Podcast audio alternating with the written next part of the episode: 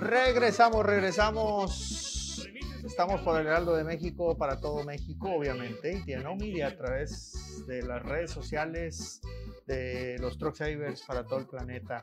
Pues estamos platicando de los diferentes costos que hay en la industria del transporte y definitivamente que no se consideran muchos costos fijos. Muchas veces nos enfocamos demasiado en los costos variables y tuvimos un programa muy bueno con Mike Reyes, con José Goner, donde hablábamos de los diferentes gastos que tienen que ver con la industria. Y, y definitivamente se deberían de considerar muchísimas cosas, costos operativos, por ejemplo. Tú llevas un camión a revisar, tu costo operativo de mantenimiento, ya sea preventivo o sea correctivo, va a disminuir porque tienes un, una reparación, se puede decir, voluntaria. Planeada. Y en la carretera, ajá, planeada, exactamente la palabra correcta. Y si tú lo haces en la carretera, es una una, una transacción por obligación. Y por obligación, ustedes saben que ahora se eleva más los costos, te va a salir mucho más caro.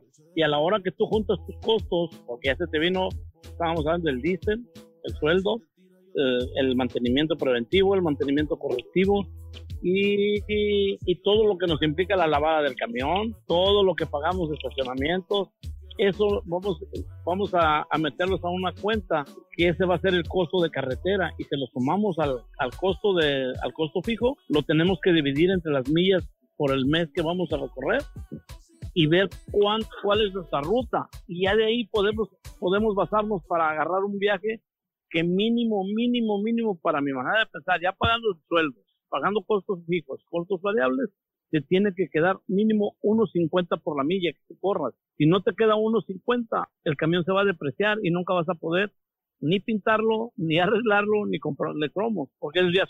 Dice que qué importantes costos menciona José Goner, eh, porque definitivamente no todo es diésel y llantas, como dice la canción, y si le quieres meter cromitos, pues te tiene que sobrar por lo menos un dólar cincuenta y definitivamente hay costos que no, no analizamos. Aquí mencionamos, sí, el mantenimiento del camión. Eh, yo veo mucho que de repente en el taller llegan y, no le quieren reparar algo. Oye, ¿cuánto me aguantará eh, el sello de la rueda, el retén? Eh, cuando le dices que ya está húmedo, oye, ¿qué tanto me aguantará? Sí, me alcanzará para ir un viaje y venir y luego ya se lo hago. Oye, ¿cuánto cuesta el riesgo de, de que esa misma pieza se te dañe en la carretera? Y pues te cobren, ¿qué te gusta? Dos hasta tres, cuatro veces más. Eh, el otro día me platicaba unos amigos en Monterrey también que, que lo visitamos y, estuvieron aquí hace, hace días, eh, pues de cómo una bolsa de aire que quizá te cueste de la suspensión 200 dólares, 250 dólares ya instalada, eh, pues a ellos en la carretera pues acabaron pagando 1400. Entonces, realmente, ¿cuánto queremos gastar? Eh, pues definitivamente la prevención tiene mucho que ver. Y, y no nada más es el, el, cuánto me durará. En ocasiones hay mucha negligencia de los owner operators, de los dueños de los camiones también, que no le quieren reparar las cosas para no gastar, así darle un poquito más y creen que de esa manera pues se van a ahorrar. El otro día en México me encuentro un camión que le cancelaron los frenos delanteros. No, es que como se jalaba a la derecha, mejor los cancelamos y santo remedio. Oye, le estás, le estás reduciendo la capacidad de frenado de ese camión. Oye, es que eh, se le nota juego eh, a, la, dirección, vibra mucho. Y, y muchas compañías, o más bien muchos operadores en México me reportan que les dicen, oye, es que si yo reporto eh, los problemas, eh, luego me dicen que, que, no, que está bien, que así le dé. Eh, y si no quiero, pues le dan mi camión a alguien más y me dejan sin carga. Y salgo perdiendo. Entonces a veces no le dan ganas ni de reportar. Entonces hay mucha negligencia eh, e, en el mantenimiento y eso pues definitivamente que crea problemas y luego nos andamos quejando de la escasez de los choferes. Así es que ojo con eso. Y, y otro muy importante, muy, muy importante, pues es el costo de los seguros. Aquí en Estados Unidos están por las nubes y en México están subiendo un montón porque hay un montón de robos en México. Eh, platicamos con operadores que nos platicaban lamentablemente sus, eh, pues no le quiero decir anécdotas, sus experiencias, sus malas experiencias, eh, pues siendo asaltados, robados, se les quitaron el camión, bájate. El otro día me mandaron foto, qué bárbaros, de, de, un camión ahí en San Luis, lo dejaron sin llantas, todas, todas las llantas se las quitaron. A uno hasta la suspensión le quitaron. Yo bromeaba, decía, oye, ese pelado, ¿cómo no me lo traigo? Que me desarme las suspensiones aquí el taller. Eh, pero sí nos cuesta mucho. Los seguros eh, nos están eh, subiendo muchísimo. El otro día un amigo me decía, oye, me robaron un camión incluso ahí por, en Puebla, y el seguro no me quería responder. O sea, también es un rollo para que los seguros nos paguen, porque luego los seguros desconfían que les estás robando, que los estás defraudando. entonces, híjole, qué, qué complicado. Y en Estados Unidos, pues el tema de la licencia. No reparas algo, te llega a Real DOT, te multa, te mete puntos en la licencia y entonces tu seguro sube también. El seguro acaba subiendo mucho y pues a dónde vamos a dar. Entonces las cosas no están nada sencillas, pero yo pienso que definitivamente tenemos que analizar mucho el mantenimiento y cambiar nuestra percepción de darle hasta las últimas consecuencias porque lamentablemente eso nos está causando, pues que obviamente nos, nos salga todo mucho más caro. Si de por sí los, los precios han subido muchísimo y, voy a hacer una investigación de precios, no para que se den un quemón, que bueno, ustedes ya lo saben mejor que yo, pero hay muchas cosas que han subido de precio y por más que el tipo de cambio suba, baja, lo que sea, eh, siguen arriba los precios. Eh, una inflación muy fuerte que hemos vivido los últimos dos, tres años y y eso lamentablemente no se ha reflejado pues en lo que se le paga en los rates a, los amigos troqueros en Estados Unidos y obviamente al hombre camión en México pues igual, a pesar que todo subió.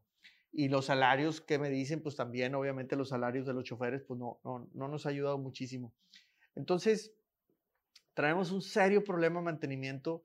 Eh, yo creo que nos hace falta mucha cultura de mantenimiento preventivo, y, vamos a seguir insistiendo con los videos. Hay gente que dice, ay, ¿por qué no más hablas de llantas? ¿Y por qué no más hablas de suspensión y alineación? Tú ni eres mecánico. Pues sí, no soy mecánico y ya, para que seas feliz.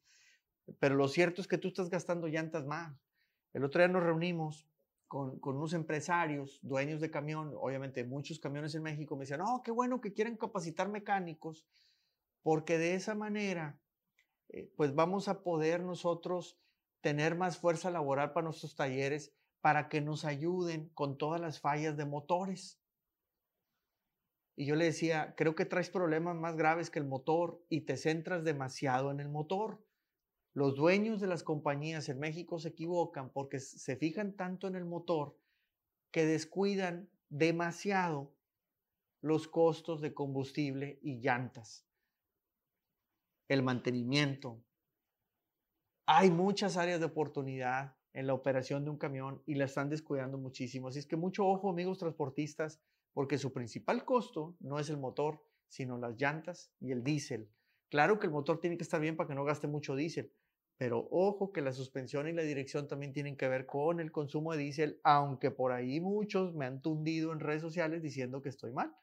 Pues bueno, eh, definitivamente que, eso eh, así lo pienso.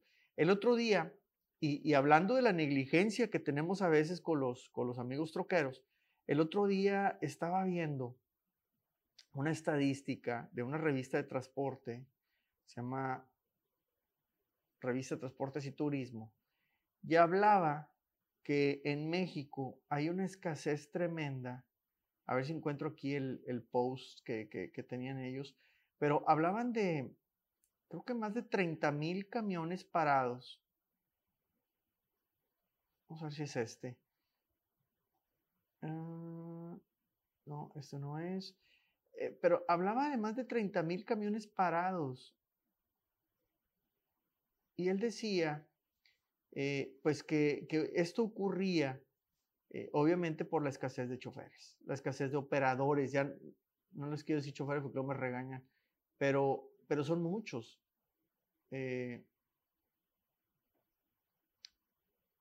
Fíjense, el presidente del Consejo Consultivo de Grupo TM dice, tenemos que empezar a pensar más como empresarios del transporte, hay que valorar y dignificar nuestra industria a través de los operadores. El día que se den cuenta eh, las compañías que el operador es el principal activo de la industria, pues definitivamente ese día van a cambiar muchas cosas. Pues bueno, miles de vehículos parados por falta de operadores. Yo creo que el problema se agrava porque por el tema de la inseguridad, eh, más de 20 mil robos de unidades en 2022 y, con, y creciendo. De hecho, hay compañías especializadas que esperan que haya más de 23 mil robos, asaltos a unidades de carga en, en México. Pues obviamente que esto afecta para que muchos operadores digan, me largo, con la visa B1 puedo trabajar entre México y Estados Unidos y muchos lamentablemente eh, de plano hasta se quedan allá, eh, en, acá, perdón, en Estados Unidos. Eh, entonces eso pues no ayuda y, pues fomenta más la escasez y está afectando gravemente al transporte. Fíjense, el, según las autoridades, 13 mil delitos. Obviamente ellos tienen los datos y, pues empresas privadas hablan más de 20 mil robos. Es, es, exagerado. Se reportan, creo que dos o tres robos cada minuto. Eh, perdón, cada dos o tres minutos se reporta un atraco. Estado de México y Puebla, número uno, concentran más del 50% de los robos en el país. Guanajuato, Michoacán, Veracruz y San Luis no se quedan tan atrás. Eh, y pues lamentablemente, a ver, si el problema está tan focalizado, ¿a poco no pueden tomar acción los gobiernos? ¿A poco no pueden hacer nada? ¿O también están coludidos? Se habla mucho del famoso arco norte ahí, eh, entre el Estado de México y Puebla, y pues parece que por ahí, eh, pues están todos los tiburones. A ver, ¿Qué acciones ven ustedes de parte del gobierno federal para apoyar a, las industria, a la industria del transporte? Por ahí creo que hay un, un, diputado, un senador que mencionaba que debería haber una eh, comisión especial para atacar el problema. Yo creo que no se ocupa rollo, se ocupa acciones. Eh, y, no hacer como que sí trabajamos, sino la pregunta es, ¿el gobierno está coludido? ¿El gobierno quiere que roben? Eh, o, realmente ustedes ven que el gobierno federal, que los gobiernos estatales están intentando frenar esto? Porque el problema es que eh, pues espera que, esto siga creciendo casi hasta un 10% anual y es exagerado. Eh, ¿Realmente estamos valorando la industria del transporte como, como una actividad indispensable, como una actividad estratégica? Oye, más del 90%, creo que el 85% de la carga en México se maneja por carretera, por tráiler, por tractocamión. ¿Qué estamos haciendo nosotros? ¿Qué está haciendo el gobierno para una actividad tan estratégica? Se habla mucho del nearshoring y para nearshoring necesitas camiones. ¿Qué estamos haciendo para frenar esa tremenda inseguridad? Porque ¿quién acaba pagando los costos? Obviamente los transportistas tienen que subir sus costos porque tienen que pagar más seguros, porque tienen que reponer camiones que les roban, que les dañan, la carga. Eh, obviamente si se pierde la carga y, y una compañía tiene que volver a mandar otra carga, pues todo esto encarece demasiado. Y finalmente, ¿quién acaba pagando? Pues el consumidor final. Los gobernantes, pues a ellos no les afecta porque pues ahí están, tranquilos, pero nosotros, los de a pie, son los que acabamos pagando más.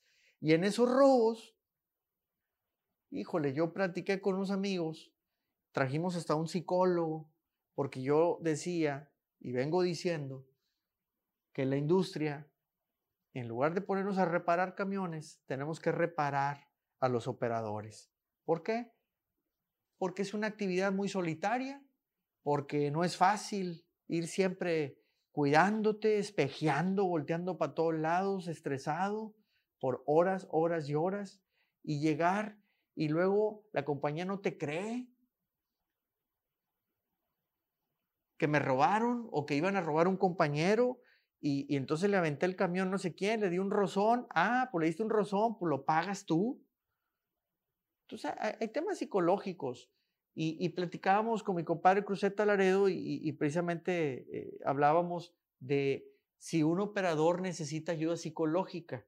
Hay comentarios aquí que dicen, no, no, no, pues yo soy hombre y que eh, eh, aquí los no es para los débiles esto y, solamente no sé quién debe de, realmente andar arriba del camión y el machismo, ya lo saben, ¿no? Pero, pero hay muchos que dicen sí.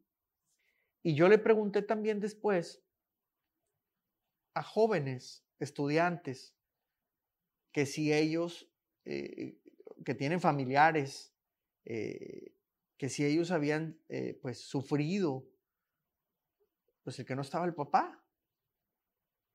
¿Te afectada de alguna manera el no tener a tu papá todos los días ahí? Porque pues si sale fuera, a veces pasa más tiempo fuera que en la casa. Sí, pues sí, puede afectar mucho también en nosotros el no tener un papá presente, va.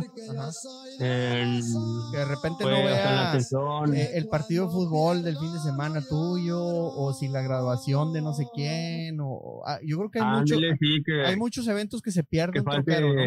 Ándale, sí, las fechas importantes de uno, como si las graduaciones, las comuniones, bodas y así, o sea, se pierden pues muchos momentos bonitos que se pierden los traileros y pues a uno como niño pues sí, sí le llega a afectar, pero pues ya de grande uno va entendiendo que...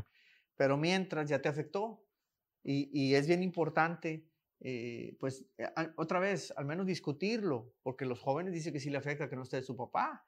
Y, y entonces eh, yo vengo hablando de, oye, no necesitaríamos un trabajo más psicológico. y luego peor, si le metemos el impacto de un asalto, llegas a la compañía y le dices, oye, me asaltaron, me robaron, gracias a Dios la carga no, pero a mí me bajaron, no sé, tantos pesos, todo lo que traía, me quitaron la tarjeta y fueron y la clonaron o lo que sea. Y a la compañía que te dicen, ah, no, pues sorry, este, bueno, ahí te va una carga para que te lances. O si quieres, descansa un día y mañana vienes y ya para que te subas al camión. Y la pregunta es si las compañías están obligadas a atender a los operadores ante un evento como ese. Tú tienes una compañía en México asaltan a tu operador, ¿tú qué haces? ¿Le das una carga y ya? ¿Le das dos días de descanso y ya?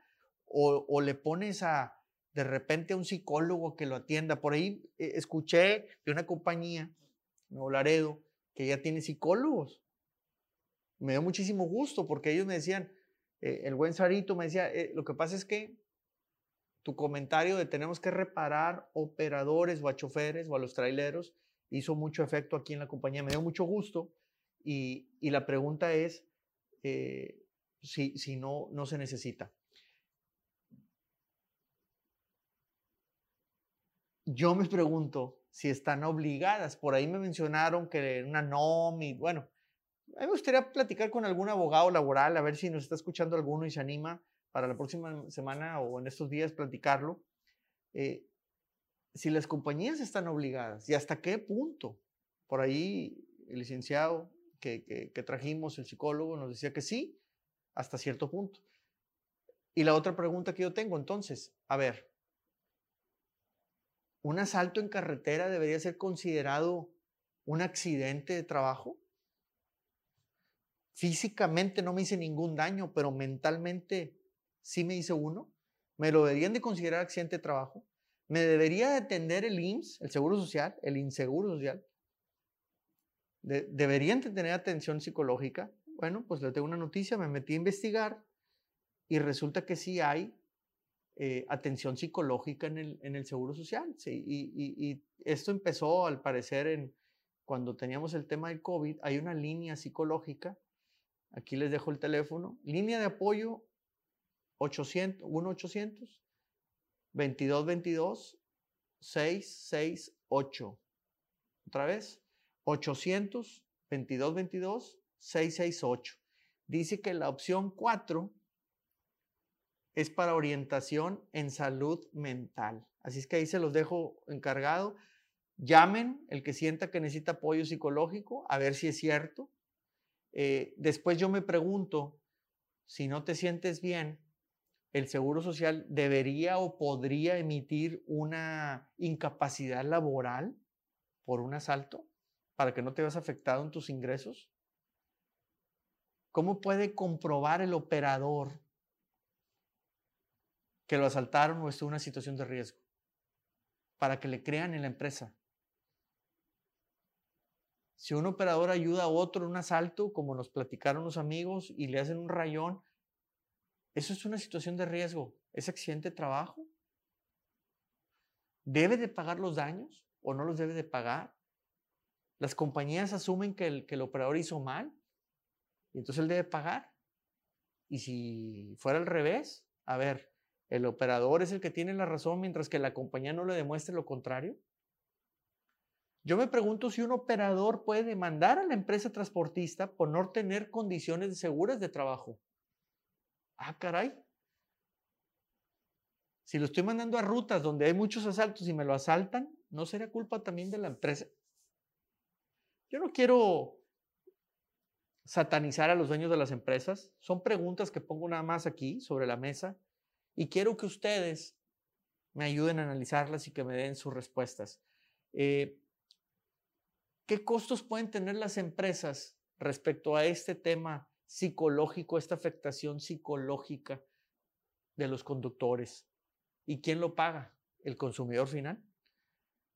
Definitivamente que como gobierno nos hace falta mucho trabajar en estos temas y también la iniciativa privada creo que tiene que exigir más a los gobiernos por tener más seguridad y, por trabajar este tema mental. Creo que eh, la pandemia nos ha cambiado muchísimo y hemos pensado o hemos descubierto la importancia de la salud mental. Y yo creo que el, el trailero no es la excepción. El, el trailero necesita salud mental. No es tan nada sencillo. Fíjense que a mí me encanta porque siento que las redes sociales nos están ayudando mucho en ese sentido, porque las redes sociales, eh, de repente veo pues que me meto el TikTok y hay raza que está haciendo lives mientras maneja. Tú puedes pensar, oye, es inseguro, no lo recomiendo. Obviamente que no si vas viendo la cámara, pero al menos muchos se lo apuntan para que se vean ellos, pero lo más importante es que van platicando entre tres o cuatro, cinco o seis, no sé cuántos pueden ser, supongamos que cuatro, pero se acompañan al menos de esa manera, porque si nos ponemos a pensar cómo era la profesión antes, pues definitivamente que eh, era muy difícil ir comunicado con alguien, salvo el radio, el CV, que, que se ha dejado de utilizar mucho. Lamentablemente, que también se dice, hay que usarlo, no todo está en las redes sociales, no todo está en el teléfono, no todo está en una aplicación. Eh, también el CV ayuda mucho para evitar eh, situaciones de riesgo, se los recomiendo. Y pues para que no te sientas tan solo en el trabajo. Pero Creo que no nada más el trailero necesita apoyo psicológico, sino también su familia, porque como bien decíamos, pues no es fácil que, sobre todo los que salen mucho para carretera, pues estar eh, trabajando con eso. Pues son muchas preguntas que nos hacemos hoy. No traemos las respuestas. Vamos a traer invitados para platicar con, con abogados. Vamos a ir platicando con psicólogos. Fíjense que por ahí también Poncho Trujillo, en uno de los programas, hablábamos de la obesidad cómo en algunos estados ya no te quieren dar la licencia en Estados Unidos y andas muy obeso. Vamos a ver si conseguimos un nutriólogo, a ver qué nos recomienda, porque ah, cuánto mugrero hay en las carreteras. Y ojalá nos escuchen los truck stops y, sepan que no estamos contentos con el mugrero que venden y que deberíamos tener un poquito más de comida más saludable. Así es que vamos a hablar de eso. Seguimos hablando de la escasez de choferes. Hay muchos. Las escuelas de manejo, ya entrevistamos al CONALEP y a unas otras pero también nos dicen las compañías, esos muchachitos de 18, 21 años no saben. Y también por ahí hay otras escuelas que en dos, tres meses te hacen operador y digo yo, oye, ¿será suficiente? Pues sí estás más viejo, pero tiene nomás tres meses arriba del camión y el otro tiene tres años estudiando la escuela y está más joven. ¿A quién le suelto el camión? ¡Ah, qué difícil! Muchos dicen, no, yo no le soltaría ni por error el camión a un muchachito del CONALEP. Saludos a los muchachos del CONALEP. ¿Quién sabe si yo confiaría en ellos? Yo creo que sí porque también creo mucho en la juventud, pero sobre todo si están bien capacitados. Así es que tenemos que trabajar mucho en mejorar esa capacitación, porque algo bien sorprendente es que los jóvenes sí tienen interés en meterse en esta industria. Uno pensaría que no, no, los jóvenes también les llama la atención los trailers. los camiones y pues tenemos que ver la manera de darle oportunidad para solucionar esta escasez. Pues nos vamos. Quería platicar con ustedes de todos estos temas, hacer un resumen. Creo que hay muchísimo más que platicar. Vienen cosas muy buenas aquí en Truck Y sobre todo les recomiendo y les recuerdo que el 27 de agosto, el 27 de agosto vamos a estar en el taller con el gran baile de aniversario. 21 años de Truck así que los esperamos. Transmisión, obviamente, para todos lados, para el que no pueda ir. Pero Tropical Panamá ha confirmado, Norteños Internacionales y también Easy Van y también Rosa Gloria Chagoyana ahí estará en el bailongo. Así es que los esperamos en Houston, 1362 Sheffield Boulevard. Somos los Truck Savers y ya saben que el 27 de agosto, 6 de la tarde, tenemos nuestro gran baile de aniversario, el Día Mundial del Troquero. Así es que lo más importante de todo es que esto es para ustedes. Y los cierros nunca mienten.